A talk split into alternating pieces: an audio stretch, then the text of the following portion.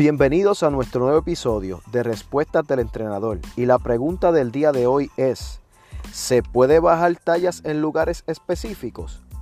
Por años se ha patrocinado el uso de fajas, productos y suplementos para bajar la grasa abdominal. Entrenamientos donde se enfatiza áreas con la idea de reducir la grasa ubicada en esa área en específico.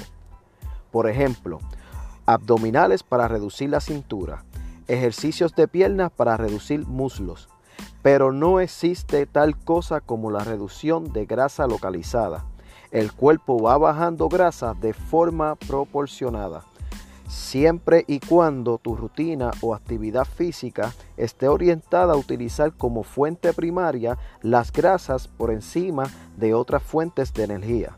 Existen, por ejemplo, cremas que se aplican en el área estas aumentan la temperatura en el área aplicada y causa que la persona sude. Si quieres mayor información sobre el sudor, favor de escuchar el episodio número 3.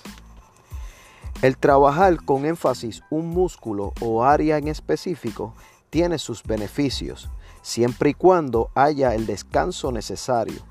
Aunque esto no logre reducir tallas localizadas, sí puede haber crecimiento muscular y a medida que el cuerpo vaya bajando tallas de forma proporcionada, esas áreas mejor trabajadas se puede ver mayor definición muscular.